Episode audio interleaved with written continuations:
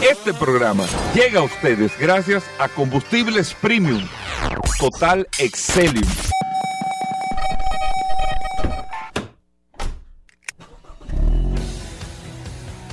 Bienvenidos al programa número uno de movilidad en la República Dominicana. Vehículos en la radio. Bien amigos y bienvenidos a Vehículos en la Radio, señores. Hoy es viernes. Gracias a todos por la sintonía, por estar compartiendo con nosotros hasta la una de la tarde aquí en la más interactiva Sol. Siempre después de mis amigos del Sol de la mañana, nosotros compartimos con ustedes todas las noticias, todas las informaciones, todo lo relacionado este mundo de la movilidad en este espacio Vehículos en la Radio. Mi nombre es Hugo Veras, un honor estar compartiendo con ustedes en el día de hoy todas estas informaciones del sector de vehículos y que sepan que ustedes van a disfrutar de un programa cargado de noticias, comentarios, como dice Paul, y, y todo esto nuevo que está pasando siempre en el mundo de la movilidad. Reitero, mi nombre es Hugo Veras y aquí de inmediato le damos la bienvenida a Paul Manzueta que está con nosotros en la cabina de vehículos en la radio. Paul. Gracias Hugo, gracias como siempre por la oportunidad que me das de compartir contigo todos los días en este programa Vehículos en la radio. Hoy es viernes 7 de octubre. Gracias a todos los que de manera directa eh, reportan sintonía a través de la herramienta más poderosa de este programa, Vehículos en la Radio, le dicen el misil al WhatsApp de este programa Vehículos en la Radio, porque la verdad es que es una herramienta sumamente útil, sumamente poderosa, es una herramienta que usted la puede utilizar, eh, es una herramienta que nosotros hemos puesto a su disposición para que usted tenga acceso a cualquier información de su vehículo, del mundo del vehículo, un mundo sumamente apasionante. Hoy es un viernes sumamente interesante, la temperatura en las noches comenzó a cambiar, comenzó ya a oscurecer un poco más temprano, eh, las cosas se están poniendo bastante interesantes y más que estamos prácticamente ya en el último trimestre de este año 2022, hay muchas informaciones, muchas noticias en este apasionante mundo de los vehículos. Eh, muchas cosas interesantes, por eso nosotros tenemos aquí en la cabina a Irving Vargas. El único día que se, empieza con el plato fuerte es solo viernes, el postre al final. Mira, eh, Irving Vargas que está aquí siempre con lo último de lo último de las informaciones de todo lo que está pasando en, a nivel mundial, porque Irving ya no toca los temas locales, el tema... No, sí, sí, sí. Irving no está tocando temas locales. Irving Internacional nada más habla que, manejó en Tampa. No, no, no, lo toca, lo toca. Que estuvo en Búfalo. No, lo toca, lo toca. Poco, pero lo toca. Lo toca poco. Irving, ¿cómo va todo? Muy bien, Hugo. muy contento de estar aquí. Hoy, la verdad que los viernes son días distendidos. Sí, sí, sí, sí, sí. Son días como light. Light, totalmente. Son, días como light. Mira, Irving, bueno, eh, muchas cosas. Nosotros hemos estado hablando esta semana. No sé si tú quieres que hablemos un poco. Eh, lo estuvimos hablando en el sol de la mañana, el tema de este accidente eh, lamentable en Punta Cana. Nosotros nos estamos jugando y, lo digo siendo parte ahora del tema y gracias a Dios con soluciones muy precisas eh, para el tema inmediatas eh, que tenemos. Incluso yo lo decía ayer de casualidad, de la casualidad de la vida, surge este lamentable accidente. Y nosotros precisamente ayer en el gabinete de turismo teníamos una reunión que se suspendió para el tema de la regularización del transporte turístico que iba a iniciar en esta zona o va a iniciar la semana que viene. Y era ayer y decía, Óyeme, ayer teníamos esta reunión para el Go con todo esto, nos habíamos juntado con todos los actores ya de manera individual. Y mira lo que sucede, que es lo que afianza aún más la necesidad de organización, pero la necesidad de que todos entendamos que aquí, eh, eh, si, si, digo, la decisión está, repito, pero si cada uno de los actores no pone, no se pone a una, y yo lo digo por el tema de eh, los motores, por el tema de esto, por el tema de lo otro, o sea, cada quien tiene que jugar su papel de responsabilidad, independientemente que al Estado es que le, le llama el regularizar y normar todo, pero al final nosotros, o sea, por ejemplo, el Estado nos regula para el tema de la buena práctica aquí a través de este micrófono. Correcto. El Estado que lo hace. Sí. El Estado. Y, y la emisora tiene un dueño, tiene un grupo, tiene un propietario y todo, pero al final yo cojo este micrófono ahora y arranco a hacer lo que me da la gana y voy a afectar una serie de cosas, entonces yo tengo que también poner de mi parte. Aunque yo te, aunque nadie me lo ha dicho nunca, eh, pero yo tengo que poner de mi parte también para tener una buena práctica en el tema. Son muchos temas, viejo. Claro, y, y Hugo, y además la- la- las leyes Claro. que- que establecen claramente que tú no puedes lesionar a una persona, eh, o sea, causarle un daño, en este caso un daño físico, en el caso que tú decías, bueno, un daño, perdón, un daño moral, eh, por el tema de, de que puedas eh, desacreditar la, la imagen de una persona, pero ya esto es un daño físico, amenaza con la desaparición física de una persona. Y yo te decía, Hugo, que yo creo que hay que comenzar a evaluar psicológicamente en qué condiciones están las mentes de estos choferes. Porque yo no, o sea, yo no sé si tú viste la foto, en- Una locura. O sea, un autobús Una de un locura. tamaño, o sea, reducido Una locura. como una- a un 10% u- una de la locura, carrocería. Una locura, una locura. Porque lo que te indica eso rápidamente, sin ser experto, que la alta velocidad a la Claro. que iba el chofer, óyeme, no, re- no, no hay vehículo que resista un impacto de esa magnitud. Una Y locura. como consecuencia de eso, entonces ahí viene una pérdida de, de- de una, de vidas, amputaciones de, de muchos Sí, de los sí, individuos sí, porque, o sea, marcado para toda la vida. Y yo estoy seguro que los dueños de estas empresas no tienen un seguro con qué pagarle a esa gente.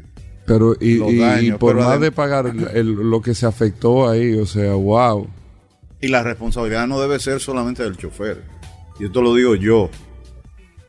La empresa que, que contrata y que tiene la responsabilidad de ese servicio tiene que asumir enteramente esa responsabilidad. Y por ende, Hugo, la evaluación psicológica, esa contratación de personal, o sea, de, de- de los choferes que van a tener en sus manos la imagen y el negocio de esa empresa, eso tiene que ser sumamente cuidadoso. Claro. Yo veo choferes de camiones, inclusive de flotas empresariales y corporativas, Hugo, en camiseta, en camisilla, Sí. con unos camiones costosísimos, millones de pesos que vale una unidad de esa, con un muchacho de 18, 19 años, Eh, nosotros, eh, yo te, yo te- 20 años, o sea, tú le ves la carita, pero o sea, el- el- la situación es más grave todavía de lo que es tú piensas. grave. Es más grave de lo que Oh, tú pero Eso piensas. es lo que yo veo, como, como Es más grave de lo que tú piensas.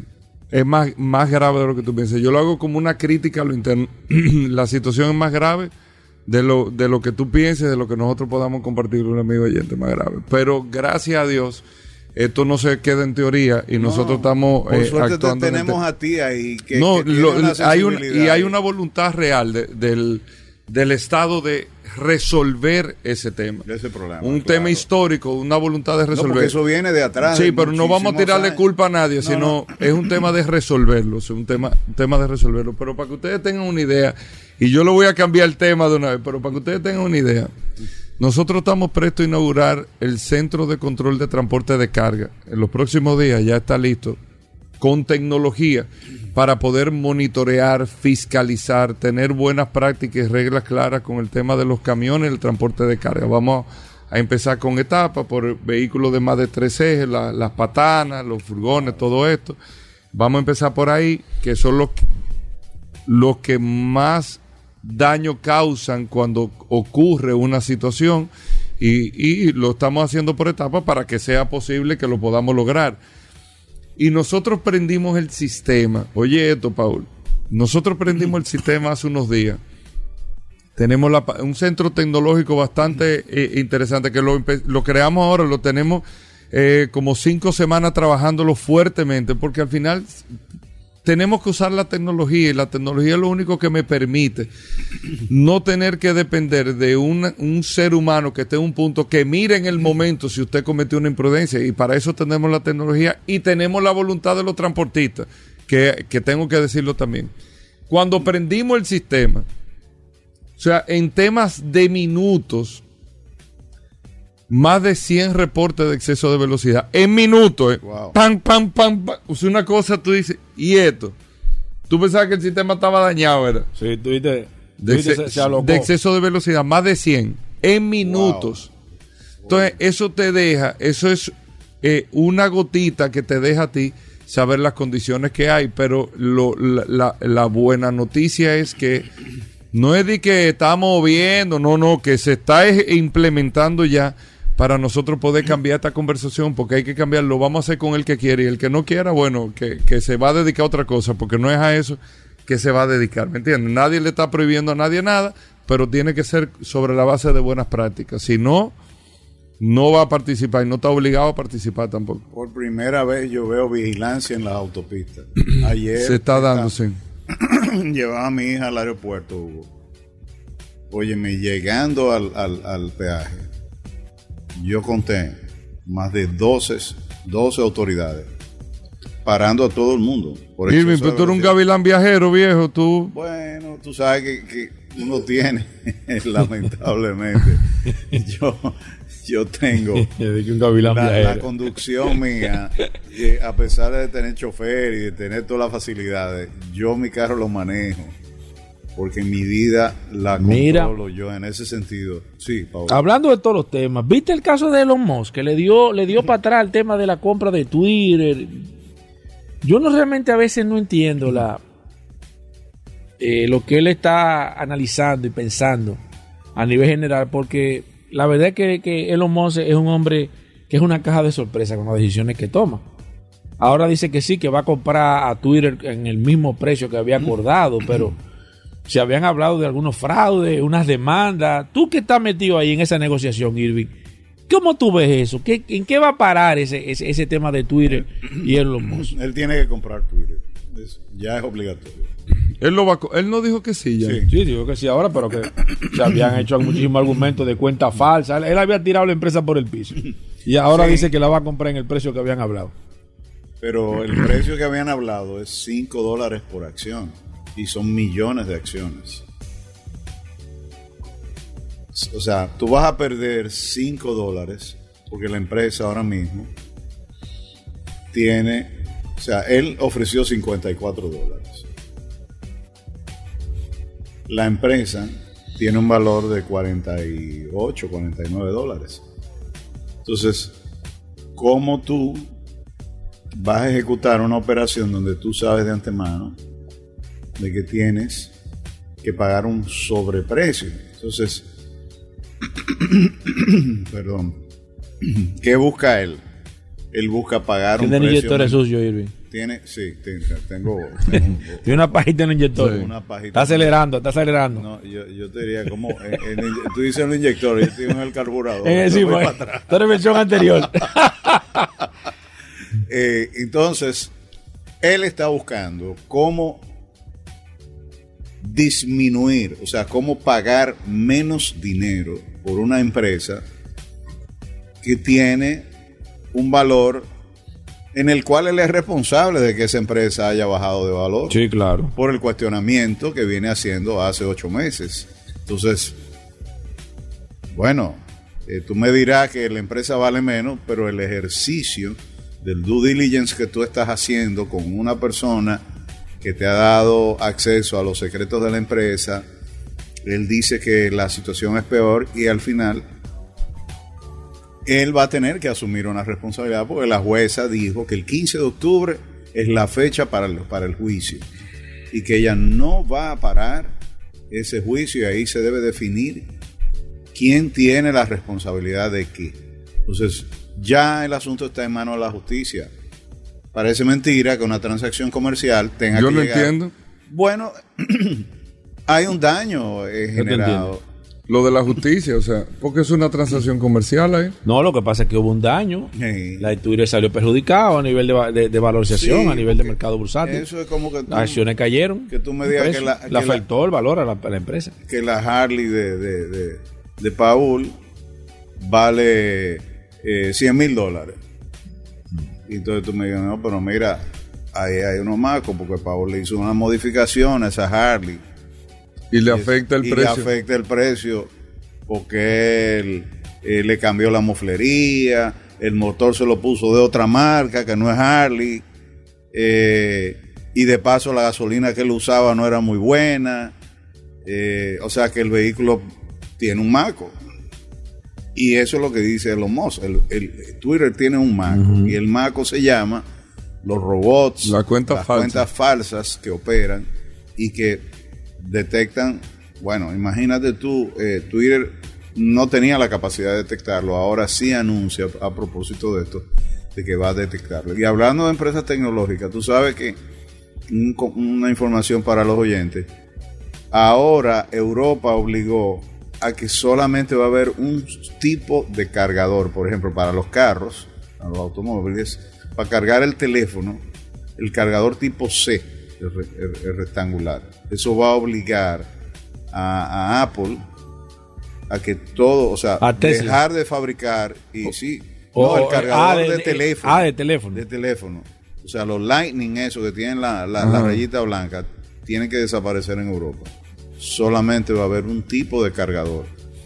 y eso se va a buscar también con los cargadores eléctricos de los de automóviles. los carros. Claro, porque, Hugo, yo no puedo estar en la calle y voy a, a cargar mi carro para Aquí sí, averiguar. aquí- aquí sí, aquí no. Que dicho sea de paso, me estaban explicando que los cargadores eléctricos de la calle, o sea, hay varios tipos de cargadores y hay cargadores que cuestan 2 mil dólares, pero hay cargadores que cuestan 25 mil dólares. Todo está en función de la rapidez De la capacidad. y de la capacidad de carga de, de estos eh, cargadores. Entonces, todo eso se tiene que estandarizar y las autoridades tienen que, en ese sentido, procurar que independientemente de que una empresa asuma que, bueno, esto es una ventaja competitiva que yo tengo para mi producto. No, es una ventaja competitiva que perjudica al consumidor. Porque yo no puedo estar sometido, por ejemplo, cuando tú vas a la casa, tú tienes no sé cuántos eh, cables y cargadores para no sé cuántos dispositivos. Óyeme, ¿cuál es? Si ya el tipo C demostró ser el sistema perfecto, tú debieras tener, eh, Hugo Vera, para tu eh, dispositivo para, para fumar, debe, tener, eh, debe ser tipo C. El del teléfono debe ser tipo C. El del reloj, si se, si se va a cargar, tiene que ser X tipo C. ¿Y, y por qué no, no tener una compatibilidad? A la hora de tú viajar, tiene que salir con 800 cables. Pero en, el tema automotriz también está pasando lo mismo. O sea, te- Tesla se resiste a tener un cargador universal que pueda. Yo no sé cómo se va a manejar eso. Me imagino que va a pasar lo mismo que está Va a pasando. pasar lo mismo, Paul, porque eh, eh, el, el problema de eso es que quien termina pagando las consecuencias es el El consumidor. consumidor, exacto. Porque tú tienes que invertir más dinero. O sea, si yo, ok, el amperaje cambia de un equipo a otro, pero el sistema de carga debiera ser el mismo de una buena cantidad de dispositivos. O sea, si tú tienes unos audífonos, ¿cuál es el problema de tener, de usar el mismo cable para, para cargar Exacto. el teléfono? ¿Tú me Exacto, entiendes? exacto. si tú tienes un reloj. Y eso no sería, y eso no sería quizá un tema de marketing, tú que eres un especialista en ese, en esa área, eh, como, como un objeto diferenciador, que la gente se dé cuenta de que tú tienes una marca X, porque todo el mundo sabe, por el cargador ya que tú tienes, pasaría lo mismo con el caso de, de- de- no, no, no, no está buscando la marca un tema ahí de, de diferenciación a nivel de marketing, Claro de marca, sí, estrategia. ambos. Tú has puesto el dedo en la llaga, es justamente eso. Aprendiendo contigo, Irving, ¿cómo no lo vamos? No, no, lo que, pasa, lo que pasa es, Paul, que como te digo, eh, eh, o sea, el fabricante tiene que pensar en su consumidor final, que es su cliente, que tiene que cuidarlo. No es solamente pensar en sí y que me voy a diferenciar de un competidor, sino al final cómo me ve el consumidor a mí como fabricante. O sea, no, tú, tú eres un tipo muy complicado porque tus dispositivos son complicados. y la complicación es un obstáculo para muchas cosas. Para yo entender el dispositivo, para yo manejarlo. Hay mucha gente que, no compra un teléfono inteligente porque tiene temor a, no entenderlo. Hay gente que no quiere comprar un carro. O sea, yo conozco gente que tiene probablemente el dinero suficiente para comprarse quizá un Lamborghini o, o, un Ferrari o un carro de eso. Pero Paul, para tener un carro de eso hay que coger un curso. Vamos a estar claros. ¿Por qué? Bueno, usted sabe cuánto cuarto de aceite se lleva un carro de eso. Usted sabe qué filtro de aceite lleva. O sea, usted tiene que saber. Hay información básica. Porque usted no solamente es un operador del vehículo, usted es el dueño. Usted tiene que velar por las condiciones de, su inversión. Entonces yo te pregunto a ti, tú compras una Harley Davidson, tú tienes que leer sobre una Harley. Ahora, si Harley tiene toda una composición, eh, eh, vamos a decir, muy sofisticada, a la hora del consumo, eso es, un verdadero obstáculo. ¿Para qué? Bueno, para yo, para yo ser el usuario diario de, ese asunto. Si yo cada vez, o sea, por ejemplo, yo en día pasado compré un control remoto para, para todos mis dispositivos y busqué el Logitech, que es la marca más conocida. Cuando yo me siento a programar el control, me doy cuenta de que necesito un computador, que no lo puedo hacer ni siquiera desde la aplicación del teléfono. tuve que llamar. A servicio al cliente. Ah, no, no, tuve que llamar a unos amigos que son. Ah, no, porque, que son tecnológicos. no porque es un curso que tú tienes que hacer para programar puño control remoto. Sí. ¿Tú me entiendes? Sí. Y hay dos hermanos eh, que yo conozco que son buenos amigos míos, eh, que de hecho eh, son especialistas en ese tipo de, dispositivos. Y ellos igual tienen ya un conocimiento, una experiencia. Los hermanos Pumarol, valga, el crédito para ellos. Y, y ellos lo programan en un momentico, pero Paul, yo no tengo el tiempo para ponerme en una universidad o a coger un curso. O, sea, estoy llevando a un plano para yo operar un simple control remoto. Sí.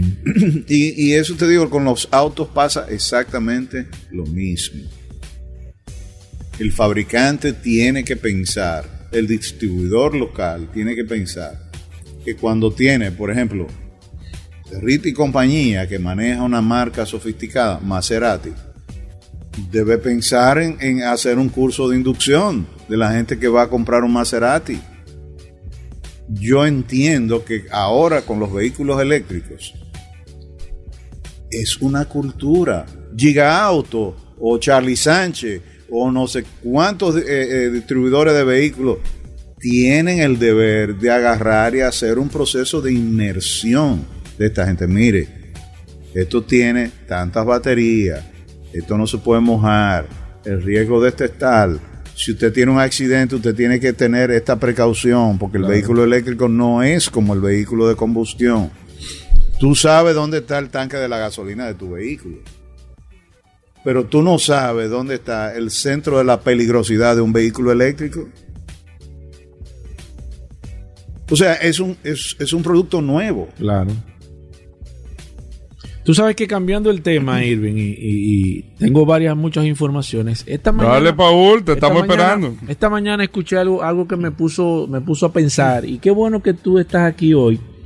Porque estuve viendo las inversiones en el tema de los vehículos autónomos. Dicen que la industria, en el desarrollo de vehículos autónomos, o sea, vehículos que se manejan, se conducen solo, ha, invertido más de 100 mil millones de dólares en el desarrollo sin embargo, de acuerdo a algunos, algunas encuestas y estudios que se han hecho eh, de este vehículo, dice que cada día la gente pierde más el interés de poder comprar un vehículo autónomo. O sea, de poder, como que el, ser humano le está dando la espalda, no está interesado en ese tipo de, tema de movilidad, de que los vehículos se manejen solos, de que tú te puedas montar, como que, como que la gente no está, no, se siente atraída de acuerdo esto y la industria realmente esto lo ha puesto a pensar porque se ha hablado de que el futuro va a ser el tema de la autonomía, de que pero lamentablemente el consumidor aparentemente el poco interés que tenía lo está perdiendo.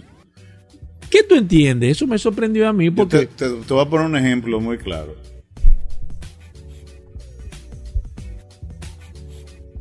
Tú eres un chofer experimentado, ¿no? ¿verdad?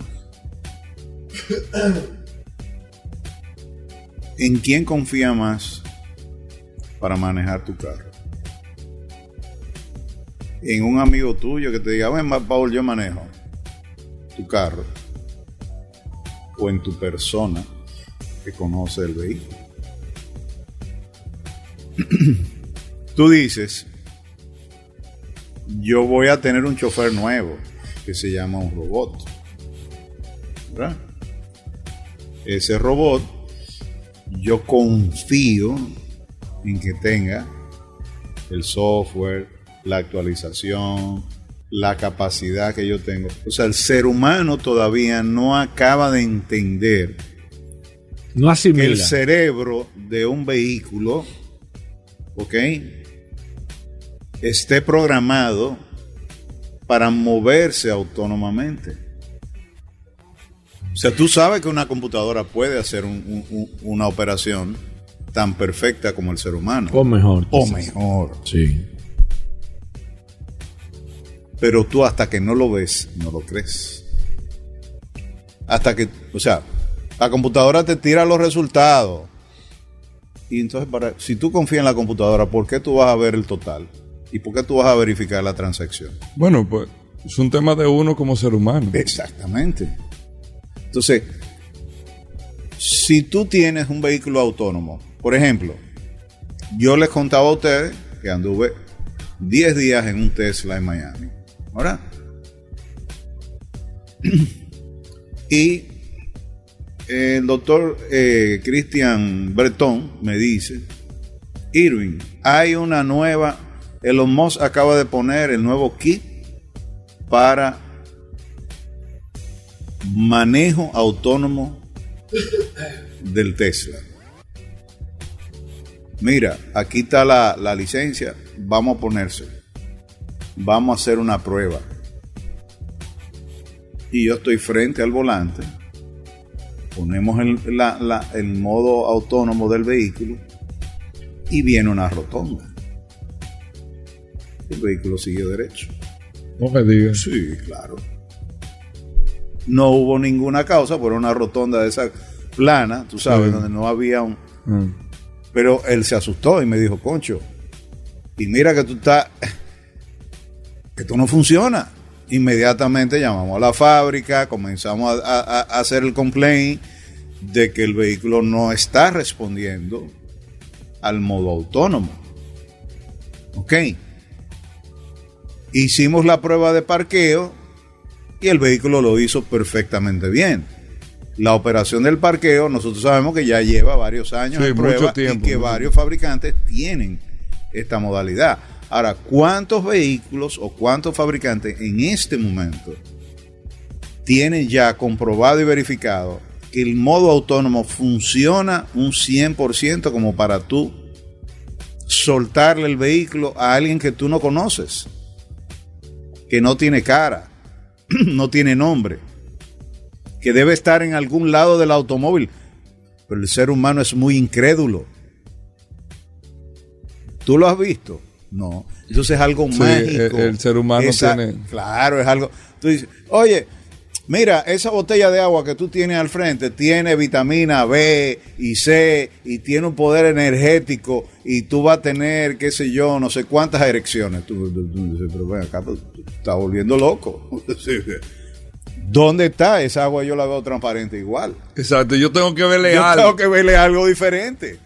¿Tú me entiendes? Entonces, eso va con, con- con la misma eh, eh, estructura de pensamiento que, que tenemos los seres humanos, que necesitamos comprobar ciertas, ciertos, eh, Hugo y, y Paul, ciertos elementos que nos den a nosotros la seguridad de que eso está presente y de que eso yo voy a poder confiar mi vida porque no es ni siquiera, Sí, oye, sí, sí, no es ni siquiera mi dinero, ¿eh? Que mira que con mi dinero, o sea, tú- yo, yo soy muy, muy- o sea, hay gente que se matan con cualquiera por el dinero. Eh, llámese pan con mantequilla o llámese como sea que se llame. Hay gente que no confía Yo no para tocarte el tema de Ey, mantequilla, no, viejo, ten cuidado, Hugo, ten cuidado. No ten cuidado. No no, toques es una broma. Sí, es sí. una broma No como, para, para, para salpicar esto de. No, no, pero yo no he querido tocarte ese tema, viejo, pero... pero- no, porque Irving tiene su teoría. No, es que no, bueno, eso, eso, eso- esos temas, eso es harina de otro costal. Pero sí, evidentemente, la confianza la que yo voy a depositar en algo me tiene que dar indicios a mí de que yo tengo un nivel de seguridad. Claro. Y es, y el carro autónomo no todavía no ha mandado las señales claras porque nadie atreve a poner, ni siquiera los Musk. Él dice, para tal fecha vamos a tener autonomía. Sí, pero él, él vive dando fecha. Si hay algo que yo no creo de los Musk, es en su calendario, porque el calendario de él siempre está trastornado. O sea, siempre está eh, de una manera muy ligera, bajo estimaciones internas que ellos hacen y que él tiene la indiscreción de, de- de escribirlo en su cuenta de Twitter y no pensar que cuando él compromete su palabra, está comprometiendo la palabra de un líder importante de la industria. Bueno, Gracias, Irving. Gracias por estar Arroba con y. Vargas eh, sigue siendo nuestra cuenta de Twitter. No olviden seguirnos. La semana pasada eh, tuvimos varios seguidores nuevos. Claro, Gracias arroba a y este Vargas. programa, sí. Ahí está Irving, nosotros hacemos una breve pausa, muchas cosas, vamos a hablar de gomas, Daris Terrero, el curioso, de todo en vehículos en la radio, no se muevan. Bueno, Paul Manzueta, Paul, vamos con noticias e informaciones, te estamos esperando, eh, Paul, con las informaciones precisas, hoy mío. en un momento vamos a estar hablando de gomas, pero Paul, me dijiste Ay, que tenías un tema para aprovechar y tocarlo ahora. Gracias, Hugo. Como siempre, recordar la herramienta más poderosa de este programa, Vehículos en la Radio. Eh, el WhatsApp de este programa, Vehículos en la Radio, se ha convertido en, en un escudo, un escudo protector. No había, no había algo de... no, no, no. Estaba pensando en un superhéroe, pero creo que no.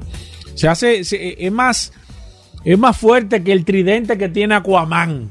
Para que ustedes sepan lo poderoso que es esta maravillosa herramienta, el WhatsApp, que usted lo puede tener en sus manos, el 829 630 1990 829 630 1990 Ayer, dos personas que me encontré me dijeron: Tú andas ahí con la herramienta más poderosa. Y yo, mírala aquí. Esta es la herramienta más poderosa. La gente ya lo sabe que esa es. Usted también la puede tener en sus manos ahí. Agréguenos. Envíeme ahí su nombre. 829-630-1990. Y ahorita vamos a ver quiénes están conectados. Vamos a comenzar a enviar saludos. Déjame ver ahora quiénes están conectados. Déjame ver, déjame ver, déjame ver. Déjame, ver quiénes. re- Mira, tengo temprano Demetrio, Demetrio Soriano está conectado. También Harry Ferreira, José Jiménez, Freddy Reyes, mi amigo Omar, William Acosta también, David Polanco, Juan Aristide Taveras, Pedro Veras, eh, Juan Olea, eh, Juan Lisset, Froilán Ramírez, también está eh, Karim H, Felipe García. Usted también puede estar aquí, 829-630-1990. Ahorita voy a ampliar los saludos. Comiencen a agregarse ahí a través de esta maravillosa herramienta. Mira, este sector de vehículos ha sufrido a través del tiempo y a través de los últimos años una transformación sumamente interesante. Hemos visto cómo se ha pasado al tema de la posibilidad de tener otro sistema de movilidad a nivel general, de materia prima, de combustión o de fuerza motriz, es como se debe decir, una fuerza de motriz diferente al tema de la electricidad.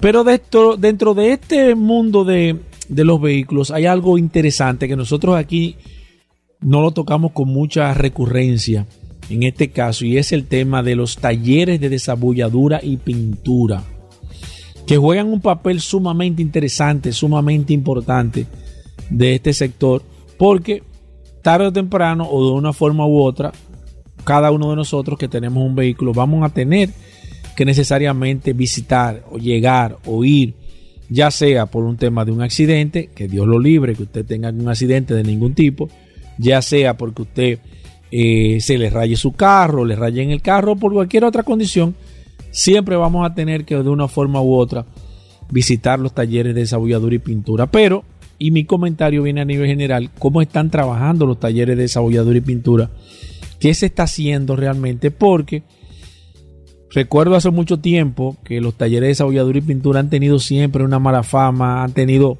siempre han sido objeto de que la gente se siente prácticamente frustrado cuando tiene que ir a un taller de desarrolladura y pintura. Primero porque eh, entra en un renglón y es lamentable de, la, de los sitios donde las personas no le creen. Lo que más se parece a un taller de desarrolladura y pintura, y me van a excusar la comparación que voy a hacer, es un ebanista. Usted va a un ebanista y manda a hacer un mueble y usted sabe que ese mueble, mínimo que el ebanista le diga que eso va a estar listo en una semana, 15 días, Usted sabe que son seis meses. Seis meses más 50 viajes que ustedes tienen que dar. Y eso es lo, más, lo, que más se ha parecido o la imagen que se tiene de los talleres de desarrolladura y pintura. Aunque hay que reconocer que aquí hay de talleres de desarrolladura y pintura que han trabajado en tratar de limpiar esa imagen.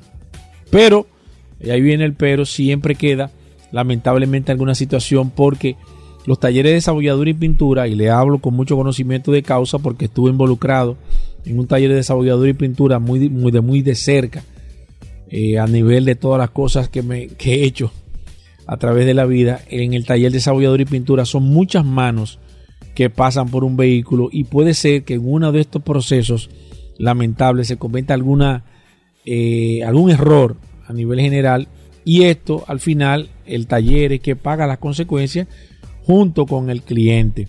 Entonces, yo ah, de mi parte he visto poco proceso, poca modificación al tema de los talleres de desarrolladura y pintura. Se han quedado, a mi, desde mi punto de vista, rezagados a nivel general. y nosotros tenemos, y aquí se lo he dicho, tenemos muy pocos talleres de pintura.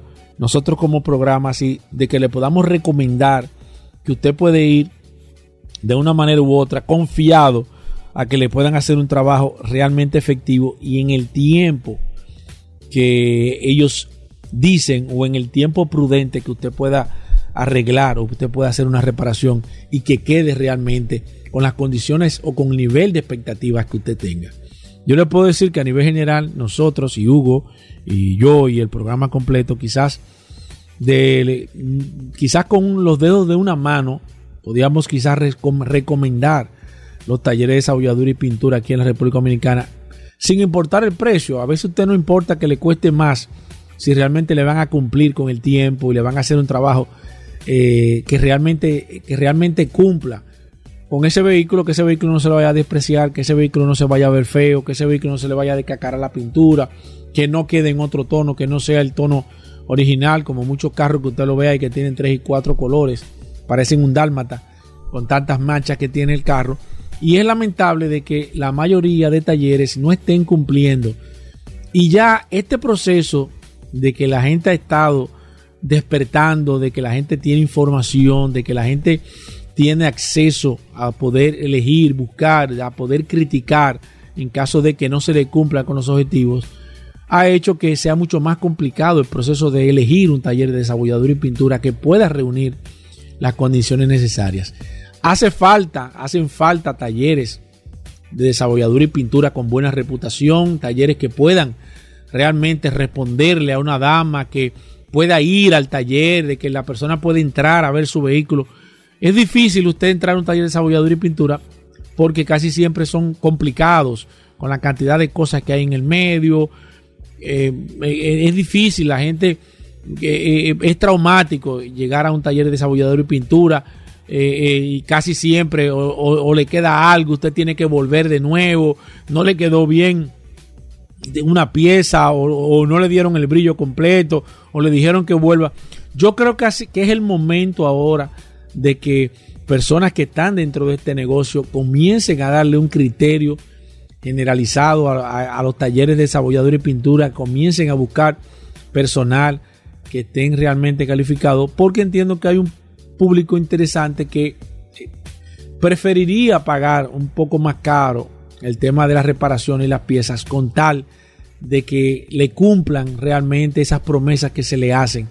Noto que hay poca publicidad. Aquí se pueden contar eh, a nivel general cuántos talleres de desarrolladura y pintura hacen una publicidad efectiva, están atentos a las redes sociales, están en un proceso de expansión, están tratando de crear un posicionamiento.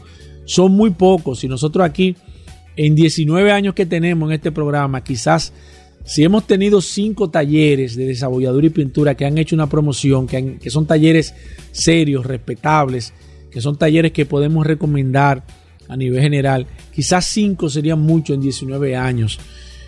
Creo que es una oportunidad de oro ahora que hay este proceso de transición, que vamos al tema de los vehículos eléctricos, que necesitan un proceso mucho más delicado de reparación a nivel general. Creo que ya hacen falta y quito el creo, hacen falta talleres de desarrolladura y pintura que realmente puedan llenar las expectativas, que la gente pueda ir confiable, que estén limpios, que estén que una dama pueda entrar, que pueda ver su vehículo, que realmente puedan cumplir con el tiempo. Y ojalá este comentario pueda servir de llamado eh, para muchas personas que están dentro de este negocio, un negocio digno, importante para este sector, pero un negocio que siempre, siempre ha estado muy mal manejado, no importa la cantidad de vehículos y ojalá esto les, sirva de impulso, les sirva de motivación para que los talleres de desarrolladura y pintura realmente puedan estar a la par de lo que se está viviendo en estos momentos. Bueno, ahí está Paul. Nosotros hacemos una breve pausa. Vamos a hablar de gomas en un momento en vehículos en la radio. No se nos muevan. A gas. Ya estamos de vuelta. Vehículos en la radio.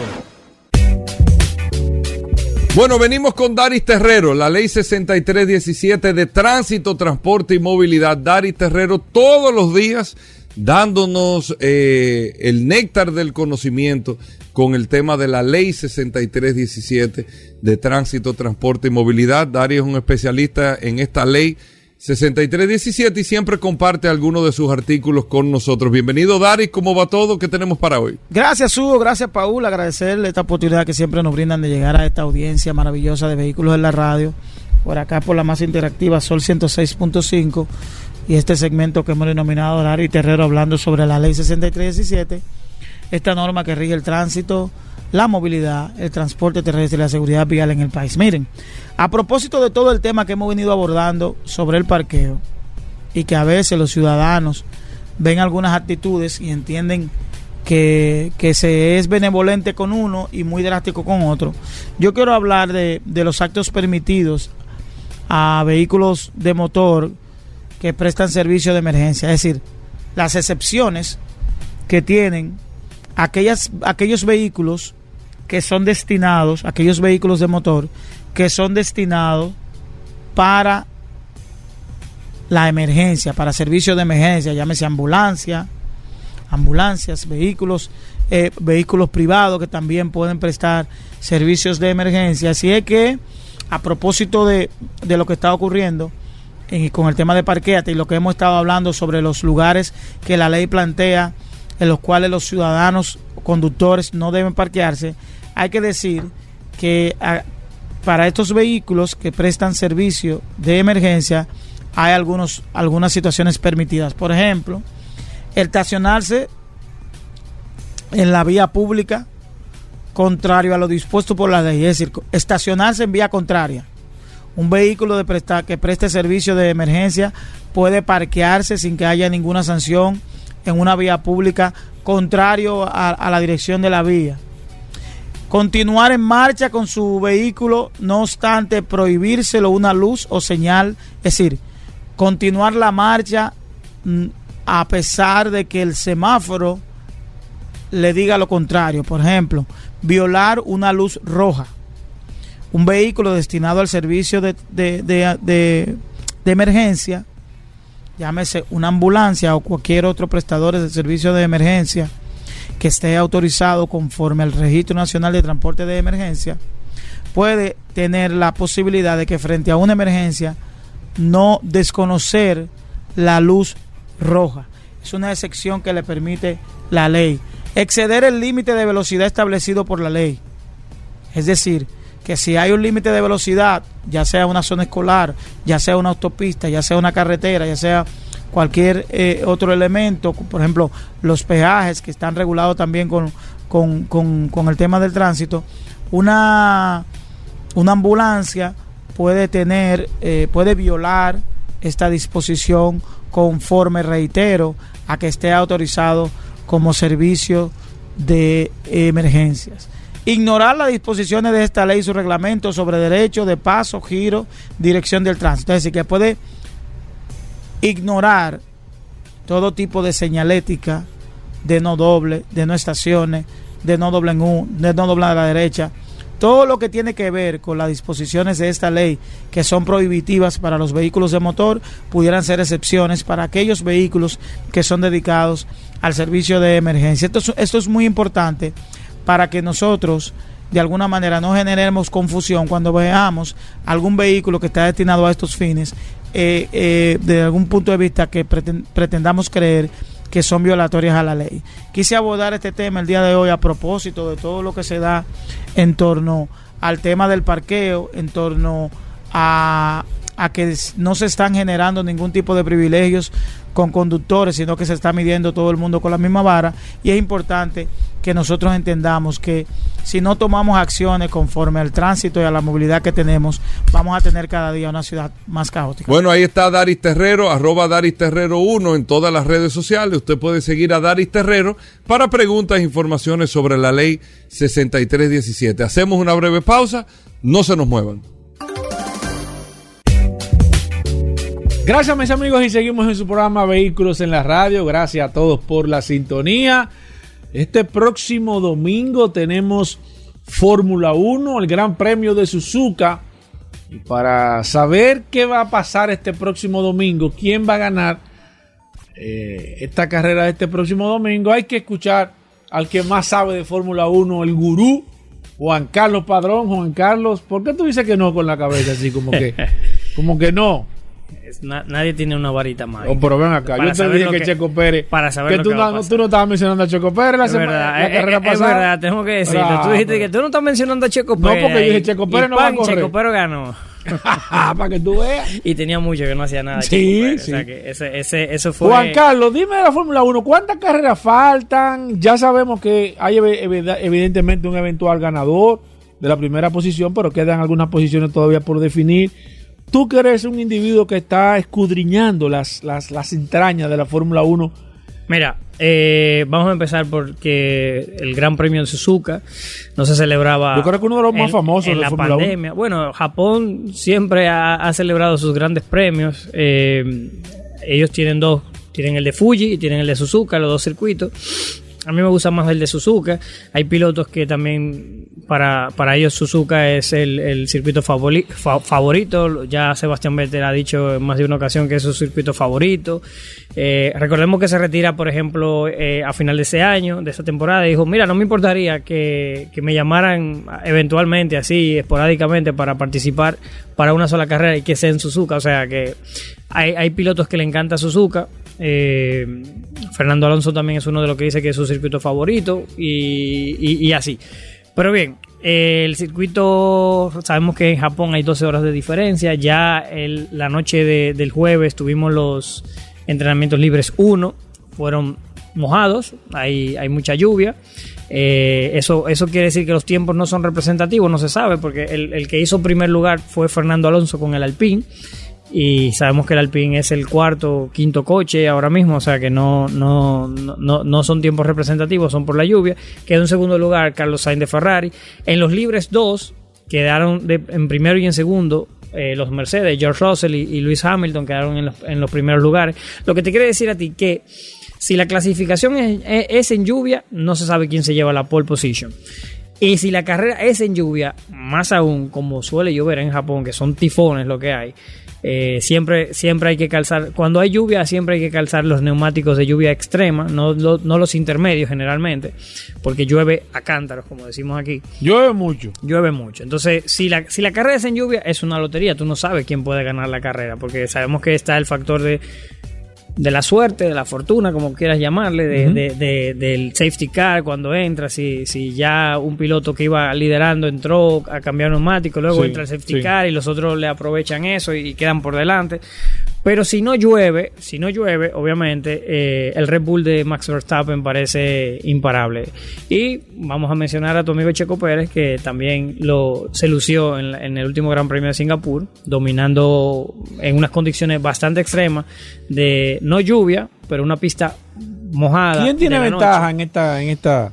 Mira, si es en seco, si es en seco, el Red Bull tiene clara ventaja porque de hecho ya los equipos se están quejando de que posiblemente eh, la, la- la- la velocidad en recta que, que alcanza el, el Red Bull de, de- de Max Verstappen es superior incluso a la de Ferrari y Mercedes Ajá. con el DRS abierto.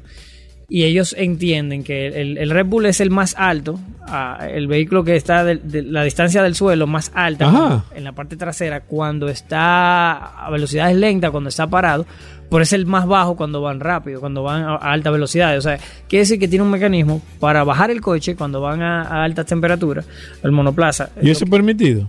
Eso en teoría no es permitido. No es. No se pueden las suspensiones activas. Y aunque igual no serían unas suspensiones activas, tendrían otra forma de hacerlo, pero como hemos visto este año, la, normativa, si tú tienes algo que va en contra del el espíritu de la normativa, aunque no esté escrito, le dan para atrás y te lo, te lo eliminan. Entonces ya los equipos se están quejando, también se están quejando sobre el tema de- del desarrollo, porque recordemos que la Fórmula 1 ha puesto un límite presupuestario para evitar que los equipos más pudientes eh, inviertan cantidades que los otros ni pueden soñar. Entonces, para que haya una, una, una competición más equitativa, haya más, más competencia a nivel de pilotos, porque recordemos que actualmente y siempre ha sido así, eh, la Fórmula 1, el vehículo marca la diferencia, lo que pasa es que en los últimos años el piloto hace cada vez menos, puede aportar una, dos o tres décimas, pero ya cuando hablamos de un segundo de- de diferencia por vuelta entre un vehículo y otro, es el vehículo puro. Entonces, ¿Quién puede ganar ese gran premio? Si es en seco, mi- mi- mi- mi- mis predicciones van por Red Bull, Max Sí. Verstappen. Si Max Verstappen logra la pole, eh, perdón, logra la victoria y la vuelta rápida, son 26 puntos y ya se corona campeón. A falta de el Gran Premio de Austin, el Gran Premio de México, el Gran Premio de Sao Paulo y el Gran Premio de Abu Dhabi para terminar ya la temporada 2022 donde ya es prácticamente casi seguro que Max Verstappen va a lograr su bicampeonato de Fórmula 1 en, en su trayectoria. ¿A qué hora es la carrera, 26 Juan años, Carlos? 25 años. La carrera es a la 1 de la mañana, la clasificación es a las 2 de la mañana el sábado. ¿Y aquí a qué hora se va a ver el Aquí, domingo? aquí, aquí, aquí. A la una de la A la 1 de mañana. la mañana. que recordemos que Japón está a 12 horas de diferencia. O sea, a la una de la mañana amanece domingo. Sí, es una de la tarde allá en, en Japón.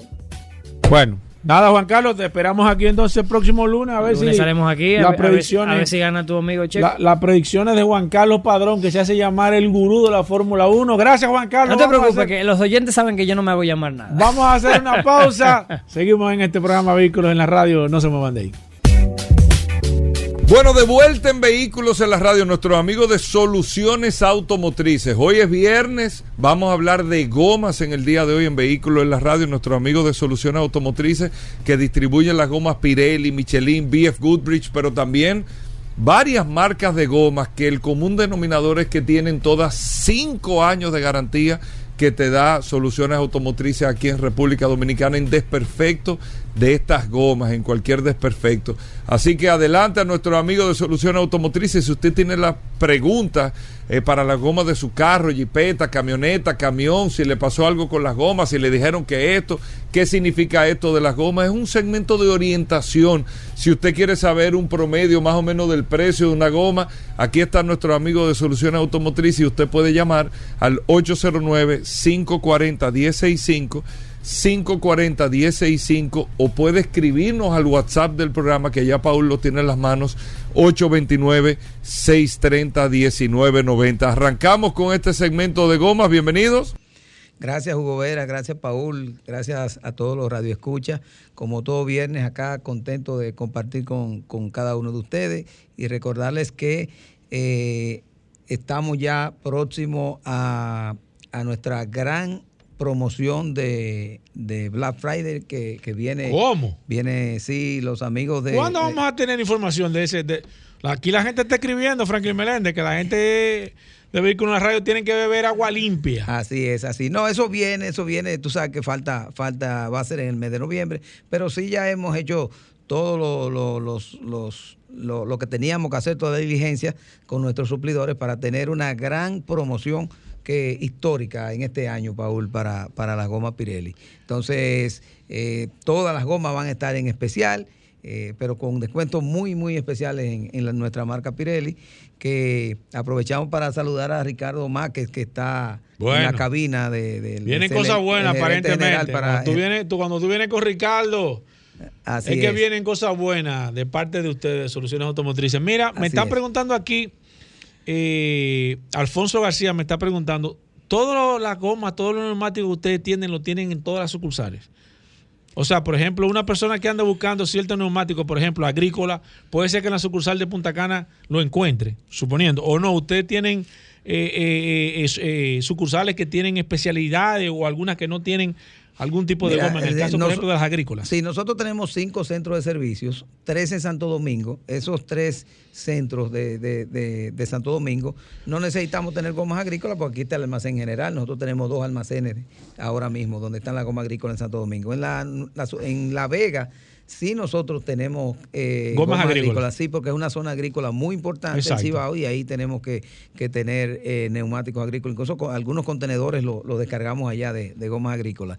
Y en el este, pues obviamente estamos ubicados en Punta Cana donde no hay mucha no hay mucha eh, incidencia de la parte agrícola, Exacto. y, pero sí la, la hacemos llegar eh, en no más de dos días si alguien necesita el neumático. Perfecto, vamos con llamadas 809-540-165 y también a través del WhatsApp 829-630-1990. Preguntas de gomas. Aquí está Franklin Meléndez, gracias a Soluciones Automotrices. Voy con la primera aquí, antes de esta pregunta. Buenas. Hello, buenas tardes. Sí, Buenas, adelante. adelante. Eh, yo quiero, te estoy llamando, no es para asunto de goma, te estoy llamando para hacer- de- a decirte dos, una pregunta y decirte otra. Sí, adelante. ¿Qué ustedes piensan hacer con los vehículos que andan sin luz en la calle? Bueno, esa pregunta se la voy a dejar pendiente, por favor. Vamos a hablar de neumáticos 809-540-165. Eh, Javier Silverio nos está preguntando, hola Franklin, ¿tienen ustedes gomas 265 45 R22? No conozco esa goma, Franklin. ¿Que Sí. en, qué si la- y- y- y- que en qué marca la tienen? Sí, ¿Qué nosotros, goma es esa? nosotros eso pues, eh, ahí vienen algunos Maserati, hay algún hay, hay Pero Volvo que R22. utilizan ese, ese 22. Sí, Aro 22. Pero eh, así mismo no, no te puedo recor- no te puedo, pienso que sí, que debemos tener ese neumático.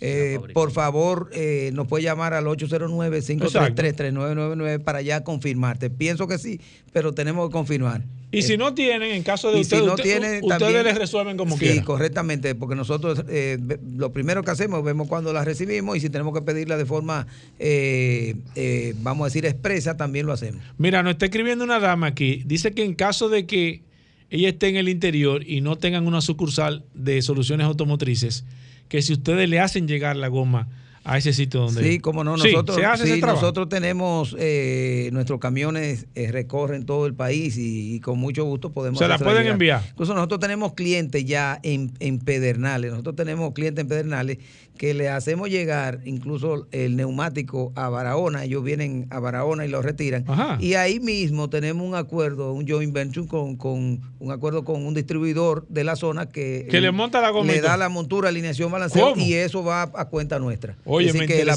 la- y así podemos hacerlo en cualquier otro lugar. Perfecto, voy con esta. Buenas.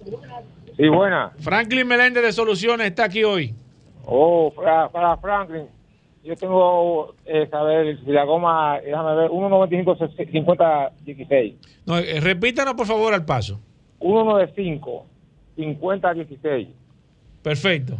Franklin, te están poniendo difícil. 195 50 16. Tenemos, tenemos. Es un neumático que, que no se consume mucho, no se vende mucho, pero sí Es tratamos un siempre vehículo de de, de- No le preguntamos qué vehículo es, pero que tú más o menos. Mira, eh, las gomas se utilizan en, varias, en varios vehículos, Franklin, o vienen gomas. Sí, puede que ser que dices, un, "Esto puede ser. ¿Cómo no? Puede ser un, un- un neumático, puede venir para, para, para un Toyota Corolla, pero lo puede quizás utilizar un Nissan. Por ejemplo, eh, eh, 265-6517, que es un neumático que se usa mucho para las SUV pequeñas. eh, tú puedes, hay una Tucson que la utiliza, hay una Toyota RAV4 y así, y hasta CRV. O sea que no necesariamente... Tiene que ser un solo tiene- vehículo. No, claro que no. Perfecto. Aquí tenemos a Ingrid Rodríguez, una dama que dice que si ustedes tienen y en cuál sucursal, Franklin, la 185 65 R14. Dice que es de un carro de un Nissan. Sí, sí. Uno, Es un neumático Sí. muy popular y nosotros debemos tener en todas las tiendas. sí. Lo importante es que, por ejemplo, en este caso, como que puede tienes- cruzar a cualquiera de nuestras tiendas. eh, es importante señalar nuestra tienda de Bellavista, nuestra tienda de la Churchill con Charles Sommer y también nuestra tienda de, de la Ortega y Gasset aquí en Santo Domingo. Eh, y si está en el interior, nuestra tienda de La Vega y Punta Cana también. Tengo a Junior de la Rosa que nos dicen, estoy buscando gomas eh, 185, 65, 15. Japonesa. ¿Cómo japonesa? Japonesa es el, el 185. lugar de, de- de- fabricación, ¿no? O sea, que sea fabricada en Japón. ¿Y, Pero- y eso por qué, Franklin? ¿Qué tiene que ver el tema de que, de que tú pidas que sea fabricada? Porque eso no tiene, digo yo, eso tiene alguna ventaja que tú digas, no, yo quiero que sea fabricada en Japón o fabricada... Mira, No, eh, eh, lo mismo, lo mismo tú puedes decir hecha en Estados Unidos, yo la quiero hecha en Italia, la quiero hecha en Francia, o sea, eso, pero lo importante que tenemos que ver es que el neumático cumpla con la calidad, no, no, no, la, incluso la fabricación no tiene nada que ver. Pirelli tiene fábrica Eso te iba a y preguntar. Michelin en China, sea, eso no, no, Pirelli tiene nada que fabrica, ver. es igual que una fábrica de automóvil que te fabrica neumáticos en diferentes partes del mundo. en diferentes partes. Y del cuando mundo. tú pides, por ejemplo, un neumático, vamos a suponer que Solución Automotriz hizo un pedido, puede ser que ellos te manden neumáticos de diferentes puntos. Nosotros no sabemos de dónde viene el neumático. Ajá. Nosotros no sabemos dónde viene el neumático. Nosotros, eh, incluso en ocasiones, eh, nos damos cuenta que el cliente nos dice, ah, es fabricado. Eh, recuerda que Pirelli mm, y estas compañías ya lo que tienen, la, la- la calidad es generalizada, Sí. estandarizada a todos los niveles. E incluso eh, ellos lo que están haciendo, muchas empresas, es que están eh, especializando eh, plantas. Por ejemplo, esta planta va a producir gomas para jipetas solamente. Entonces, eh, esta de Italia va a producir para autos, esta de Alemania va a producir para, para, para otro tipo de vehículo. Entonces, Oye, eso está eh, interesante. sí, entonces, ¿qué es lo que, qué es lo que hacen? Que si, por ejemplo, Brasil, que produce mucho neumático para jipetas, exporta a, a- a Exacto, Alemania exacto. y exporta a Italia, exporta a Francia y, y entonces de, de Brasil se importan desde esos lugares también para ¿Cómo hacerlo más eficiente. ¿Cómo se fabrica una goma, Franklin Meléndez? O sea, ¿cuál es el proceso? Tú que has estado dentro de esas fábricas, yo no tengo ni idea de cómo se hace una goma, pero así a grosso modo, tú no puedes explicar yo, qué se hace. Se pone una pelotica de goma en un molde. O sea, ¿cómo funciona eso? No, Porque yo no me imagino cómo sí, se hace. Bueno, déjame ver si puedo, porque Sí, sí, obviamente por lo menos que uno pueda entenderlo, eh, en breve. forma- exactamente. Lo primero es que, que eh, el neumático tiene muchas partes, mucho, muchas partes. Tiene, por ejemplo, el liner, que es la parte interna donde va el, que es lo que hace el, lo que hace el neumático impermeable. Eso es- va en la parte interna, eso se, se fabrica aparte. El costado se fabrica aparte. La banda de rodamiento se fabrica aparte. ¿En serio? Las pestañas, todo eso y el O sea, que eso se va- se va armando Todo eso se fabrica aparte y entonces ya luego una máquina eh, Se- se la ensambla. la ensambla. ¿Cómo? Tú, tú pones todas las partes y la máquina va, por arriba te sale de rodamiento, por aquí te sale el, el, el liner, te salen los costados por otro lado y, y lo va y lo va fabricando. Ya luego que Es tú como, una, tienes- co- como si fuera una, una, una- como si fuera haciendo una, Sí, ropa. ya luego que tú tienes todo el, el neumático armado, entonces eh, ahí es que va al, al, al, al, al- el molde, Ajá. que es donde ya el neumático coge la forma y donde el neumático, todo esa, el diseño de la banda de rodamiento, todo lo que indica la goma, la marca, todo eso se le sale impreso ya es luego que, que- que se vulcaniza en ese molde el, y que es donde se unen todos los compuestos en un solo cuerpo. Pero realmente todas las partes son alrededor de eh, alrededor de 8 o 10 componentes, y cuidado sin más, depende del neumático. Si el neumático es eh, para, para carros de Todo- carrera, todo ya lo- tiene, tiene mucho más componentes. Todos los neumáticos se fabrican con ese procedimiento. Sí, ese es el mismo procedimiento. Incluyendo los neumáticos de aviones.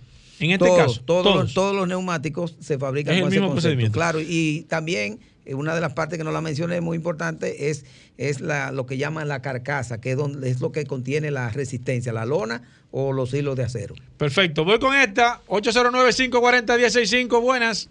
Buenas tardes, estimados. Adelante. Buenas. Eh, ahora, es una pregunta de soluciones automotrices, específicamente de lubricantes. Sí, adelante. Eh, estuve por allá por la, la sucursal de Santo Domingo, muy buen servicio. Eh, Eché lubricante Ravenol, entonces me pusieron en el label que es seis meses. Quisiera validar eso, era un 5W30 sintético 100% Ravenol, para Perfecto. validar si, si son seis meses exactamente. Perfecto. Eh, Franklin. Mira, eh, eh, obviamente tendríamos que ver, porque seguro te preguntaron qué kilometraje tú recorres mensual, eh, eh, pero realmente no, lo, lo que debemos llevarnos es por el kilometraje del vehículo. Eso es lo recomendable. Eh, pero hay mucha gente que dice, ponme la fecha. Entonces, Exacto. nosotros ponemos el kilometraje y también eh, vemos, si me dicen, bueno, yo recorro eh, 5 mil kilómetros, que es el cambio, lo recorro en seis meses, entonces a lo mejor te ponen seis meses para que tú lo... Pero realmente es el kilometraje que tenemos que, que- que ver- que verificar.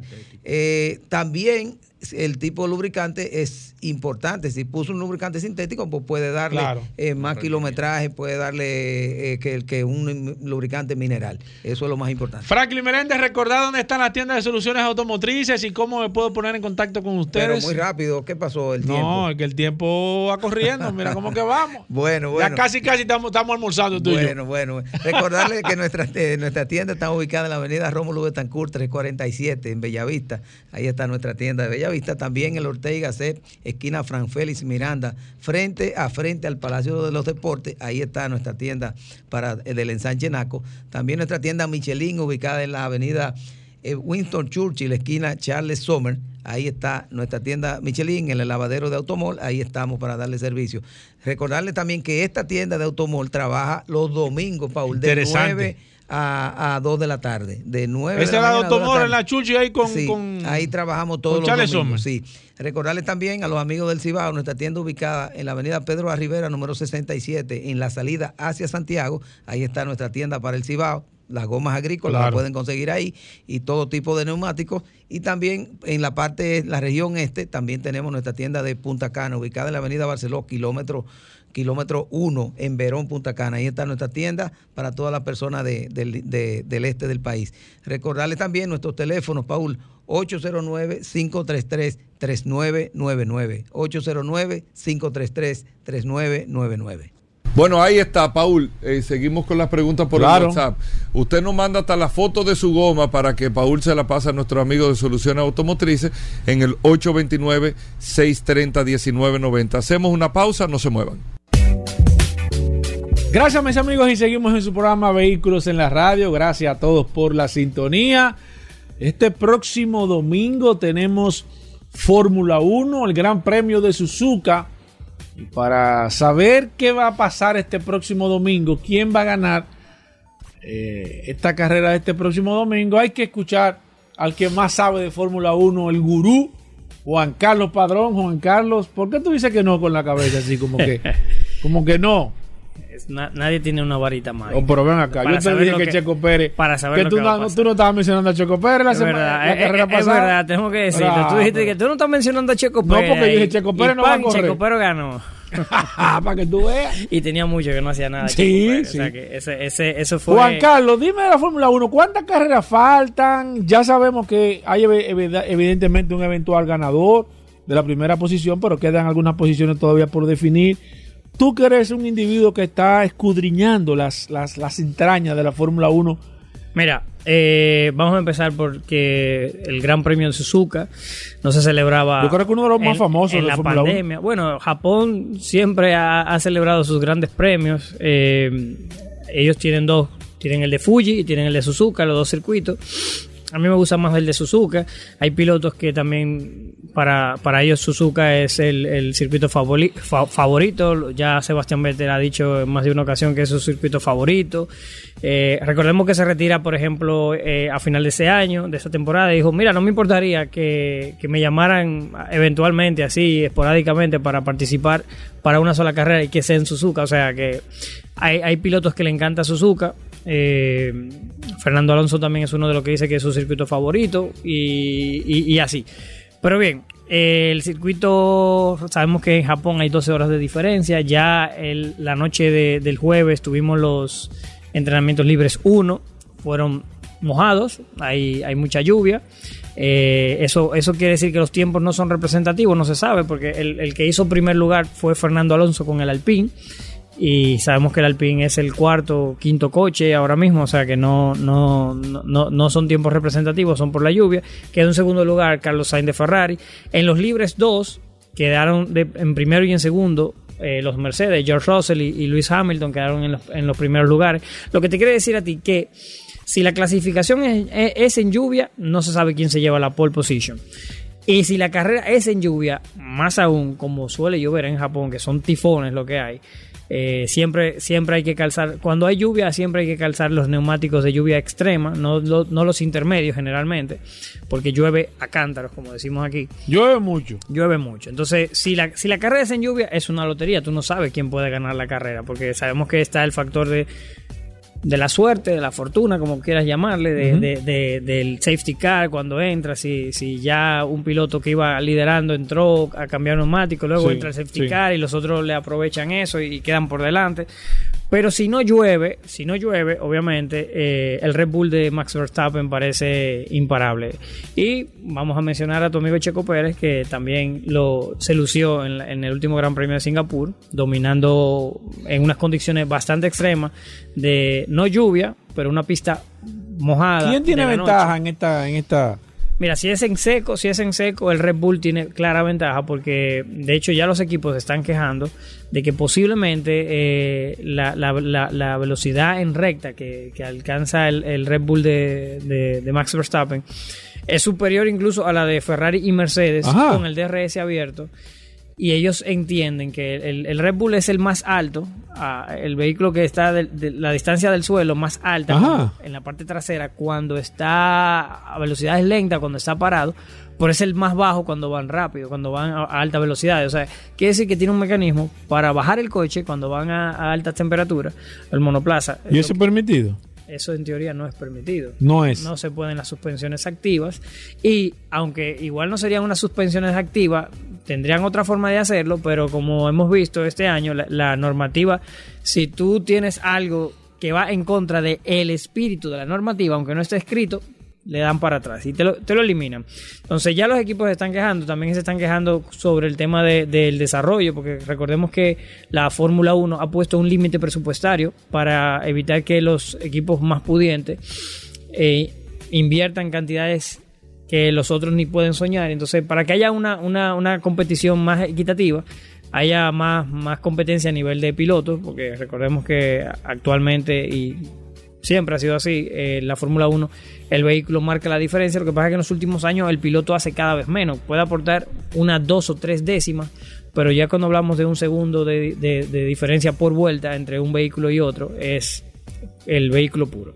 Entonces, ¿Quién puede ganar ese gran premio? Si es en seco, mi- mi- mi- mi- mis predicciones van por Red Bull, Max Sí. Verstappen. Si Max Verstappen logra la pole, eh, perdón, logra la victoria y la vuelta rápida, son 26 puntos y ya se corona campeón. A falta de el Gran Premio de Austin, el Gran Premio de México, el Gran Premio de Sao Paulo y el Gran Premio de Abu Dhabi para terminar ya la temporada 2022 donde ya es prácticamente casi seguro que Max Verstappen va a lograr su bicampeonato de Fórmula 1 en, en su trayectoria. ¿A qué hora es la carrera, 26 Juan años, Carlos? 25 años. La carrera es a la 1 de la mañana, la clasificación es a las 2 de la mañana el sábado. ¿Y aquí a qué hora se va a ver el Aquí, domingo? aquí, aquí, aquí. ¿A la una de la A la 1 de mañana? la mañana. que recordemos que Japón está a 12 horas de diferencia. O sea, a la una de la mañana amanece domingo. Sí, es una de la tarde allá en, en Japón. Bueno, Nada, Juan Carlos, te esperamos aquí entonces el próximo lunes a ver lunes si salimos aquí a las ver- a ver- predicciones, a ver si gana tu amigo Checo. la- las predicciones de Juan Carlos Padrón, que se hace llamar el gurú de la Fórmula 1. Gracias, Juan Carlos. No te preocupes, hacer- que los oyentes saben que yo no me hago llamar nada. Vamos a hacer una pausa. Seguimos en este programa Vehículos en la Radio. No se muevan de ahí. Ya estamos de vuelta. Vehículos en la radio. Bueno, de vuelta en vehículos en la radio, señores, hoy es viernes. ¿Qué pasó? Para el fin de semana. ¿Qué pasó, Hugo? Vélez? La gente espera ¿El qué? todas las informaciones, todas las curiosidades. ¿Qué está pasando? Eh, eh, es la noticia de este, último este segmento está- trae hasta público. Aquí hay gente que nada más viene cuando, Óyeme, cuando está aquí. Don Corleone Don solamente viene a escuchar el curioso. ¿Tú te fijas? Solamente se viene a escuchar el curioso. Bienvenido, Rodolfo Hernández. Gracias a Magna Gasco en Magna Oriental. Bueno, La gente de solo curiosidades, pero más que todo. bueno. La gente de Magna Gasco y Magna Oriental son la gente de Hyundai, BMW y Mini. Bienvenido, Rodolfo. Saludando como siempre a todos los Bueno. que escuchan en la radio. para atrás la gripe. Feliz día 10 Veneris. Viernes. ¿Qué es dedicado al dio- a la diosa Venus del amor. Tú no sabías eso, todo es demasiado duro. ¿De qué? La diosa Venus del amor es la etimología romana. Y de ahí que viene la palabra Pero tú viernes, lees eso antes de llegar aquí. eh. todos los días. No, porque si tú tienes en la mente. Recordarle ¿Ya que viene la todos. palabra viernes? Claro. Veneris, la diosa Venus. Ey, pero etimología eso romana. Ey, eso la no diosa del nadie. amor. Sí, no. bien, bien, bien. Hey, recordarle a todos que Magna tiene su casa en la zona oriental, Pero en bien. la avenida San Vicente de Paul, esquina Doctor Octavio Mejía Ricard, con nuestros teléfonos 809-591-1555, nuestro WhatsApp 809-224-2002. Señores, estamos en feria, Feria Van Reservas, que será celebrada a finales de este mes. ¿Tú vas a pasar por allá, Hugo Vera? Claro, Están esperando. claro, claro que sí, claro. Acá, Te están claro, esperando las si sucursales, esa Magna pregunta. Oriental y Magna Esa pregunta Voy a que pasar ofende. por allá, bien. Feria Van Reserva, señores, este es el momento. Si usted está pensando adquirir un vehículo, Me preguntan de la taza. ¿Cómo se hacen con la taza, hermano? ven- la mejor tasa que saldrá este año, 2022, la tendrá Van Reservas este fin de mes. Puede irse precalificando con nosotros. Nosotros le vamos a hacer toda la gestión del financiamiento seguro y usted puede elegir con nosotros el BMW Mini o Hyundai de su preferencia.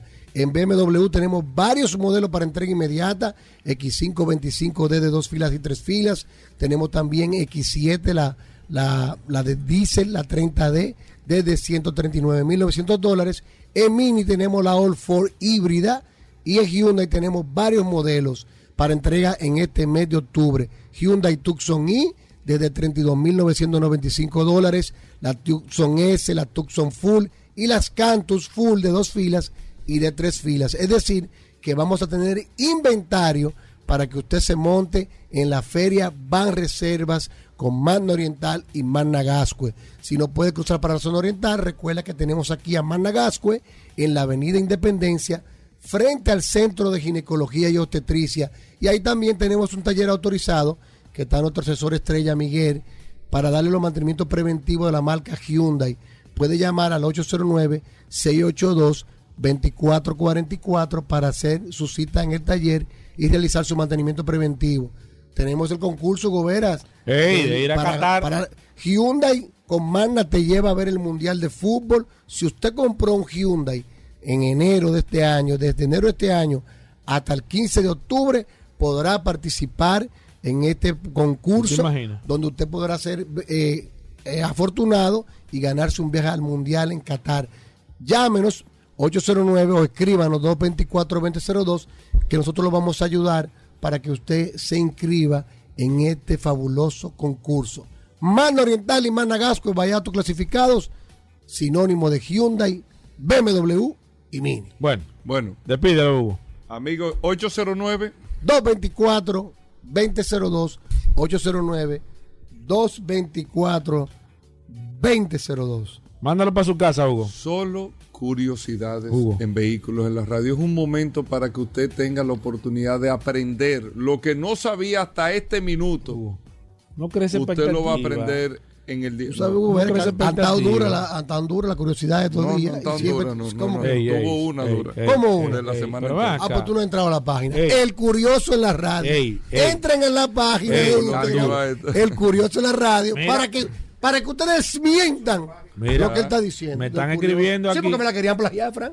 Ya estaban haciendo un boicot. Mira, Eh, me mira. llamaron, mira. Óyeme una cosa. muévete. Tú te comprometiste a que tú ibas a rifar dos mil pesos para el lunes. Vamos arriba. Pa- ¿Cuáles son las no, no, no. Para todo el que se registre, para todo el que esté registrado y se registre en el día de hoy en la en la, en la página. El curioso en la radio. Pero mira, tú sabes qué, eh, Paul. Es que eso de que de dos mil pesos son los cinco mil pesos. ¿Qué? Cinco mil Sí, pesos a todas las personas que se registren el día de 2.000 hoy. pesos. ¿Y cómo tú lo vas a regalar? Ey, Bueno, no, lo vamos a seleccionar. que ustedes, los Lo vamos a seleccionar, lo vamos a de la seleccionar. plataforma me digan cómo hacerlo. Ok, lo que Y el vamos a hacer. lunes lo vamos a entregar. No, no, no, Como son no, cinco no, mil. no, no, no, Ponlo para el viernes que viene. Exactamente. celebración. Todo lo que estén en el, curi- el curioso en la radio, desde hoy hasta el viernes que viene, el viernes rifamos 5 mil pesos entre todos los seguidores. Entre todos los seguidores, el próximo viernes. el curioso, el curioso en la radio. Yo estoy ahí. Se celebra. Ey, no. Estoy ahí, yo No, estoy- no, oh, no, pues yo los estoy ahí, yo fui el primero. no yo estoy Si ahí. así hay que darme mil pesos a mí, Oh. que yo fui el primero. la Por comida rifa que me 3.000, gane a la brava. rifa 3.000, mil Que pa' hasta mil roco salí de Bueno. aquí. Solo curiosidades en vehículos en la radio. Ya lo saben, Te está 5 mil pesos a todos los seguidores el próximo viernes del Curioso en la radio Cinco mil. en Instagram para que lo Si tengan no es por eh, mí, este programa no da nada, señores. pendiente. Qué a duro duro. se- No, no, pero es para que tú veas la mentalidad Qué duro se ha puesto mil pesos, no. No, no. Cinco mil. Bueno, Espérate. Hugo, rifa tú algo. no, espérate, No, pero Tira dos mil pesos, Hugo. Para el curioso, apoya Que la gente se ha puesto a decir, pero Hugo, ¿sí? ¿qué es lo que le pasa, Hugo? No, no, no. Pero, Hugo, da. Pero y no estamos dando 5 mil pesos. Regala dos mil pesos de gasolina. Pero estamos dando Pero- 5 ¿Cómo mil. así de Ah, algo, gasolina? lo que sé, pero Ey, es algo. Rodolfo. Una solo- batería. espérate, Paul. ¿Y qué es lo que Solo pasa este curiosidad. programa? Mira, Gobera, tú sabes que muchas personas con el asunto de la contaminación de los vehículos eléctricos solo hablan de los, ve- de los, de los carros. Sin embargo, De los vehículos a combustión. Exacto, eh, solo hablan de la contaminación que producen los, los carros a combustión. Sin embargo, no mencionan mucho que los aviones son muy responsables de la producción de altas toneladas de CO2. Y hay un tema trading ahora mismo que están atacando a muchas celebridades. Inclusive hay una página que se llama Jet Celebrity que da el seguimiento de los vuelos que hacen las celebridades en su jet privada, en su jet privado. Porque inclusive ahí salió Kelly Jenner, Jenner que hizo un vuelo de 12 minutos. Sí. Innecesario. Le, le- entran, entran como la conga. Y gracias a Dios hay una compañía que el 27 de septiembre pasado lanzó el primer vuelo el- de un avión eléctrico de pasajeros. Se trata de la compañía Aviation que sacó su modelo Alice, un avión que, va de- que puede cargar hasta nueve pasajeros Yo y tiene una ver. autonomía ahora mismo de 400 kilómetros solamente, pero ya inclusive se han hecho varios pedidos de compañías que lo quieren utilizar como jet privado para el transporte de celebridades.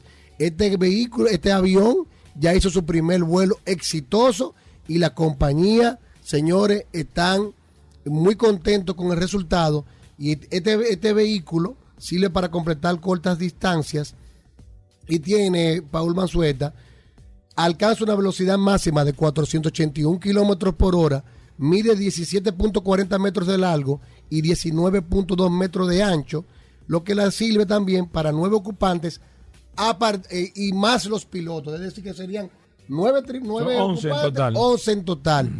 Aviation con su avión Alice realizó el primer vuelo eléctrico de un avión de pasajeros. Si no lo sabía, Está- Eso fue Sí, una noticia, oye, ¿eh? sí, sí. Nadie lo sabía Sí, eso. oye, si no es por los 5 mil pesos, que yo, que yo forcé, Ahora te tiro. que yo tiro una forcé, buena. que yo fo- Tira una breve, breve, que ya no tenemos que Uy, ir. Tú sabes que hay un mirador en Nápoles. No sé si tú viste eso. pero es de vehículo que tú vas No, pero esto que me llamó mucho la atención, hurgando las páginas Hugo, Hugo, toma de la información. toma el control, Hugo. Hay un mirador en Nápoles que ha colocado, Goberas, una baranda con grabaciones en el idioma braille. Para cuando las personas no videntes lleguen a ese mirador, empiecen a pasar la mano por la baranda y le va contando las virtudes del paisaje que están, que están, que estarían observando, que no, sin, Exacto, no vidente, exacto. si su imaginación se pudiera transportar a lo que no están viendo con esta baranda braille que, que va alrededor de todo el mirador y también les recuerda a todos nosotros que somos videntes los afortunados que somos de poder ver. Si no lo sabía, No fue de carro, no, pero no llegó, no llegó bueno, duro, no llegó. Gracias, Rodolfo. Con ¡Feliz esto viernes! nos despedimos. Hasta el lunes. Sol 106.5, la más interactiva. Una emisora RCC Miria.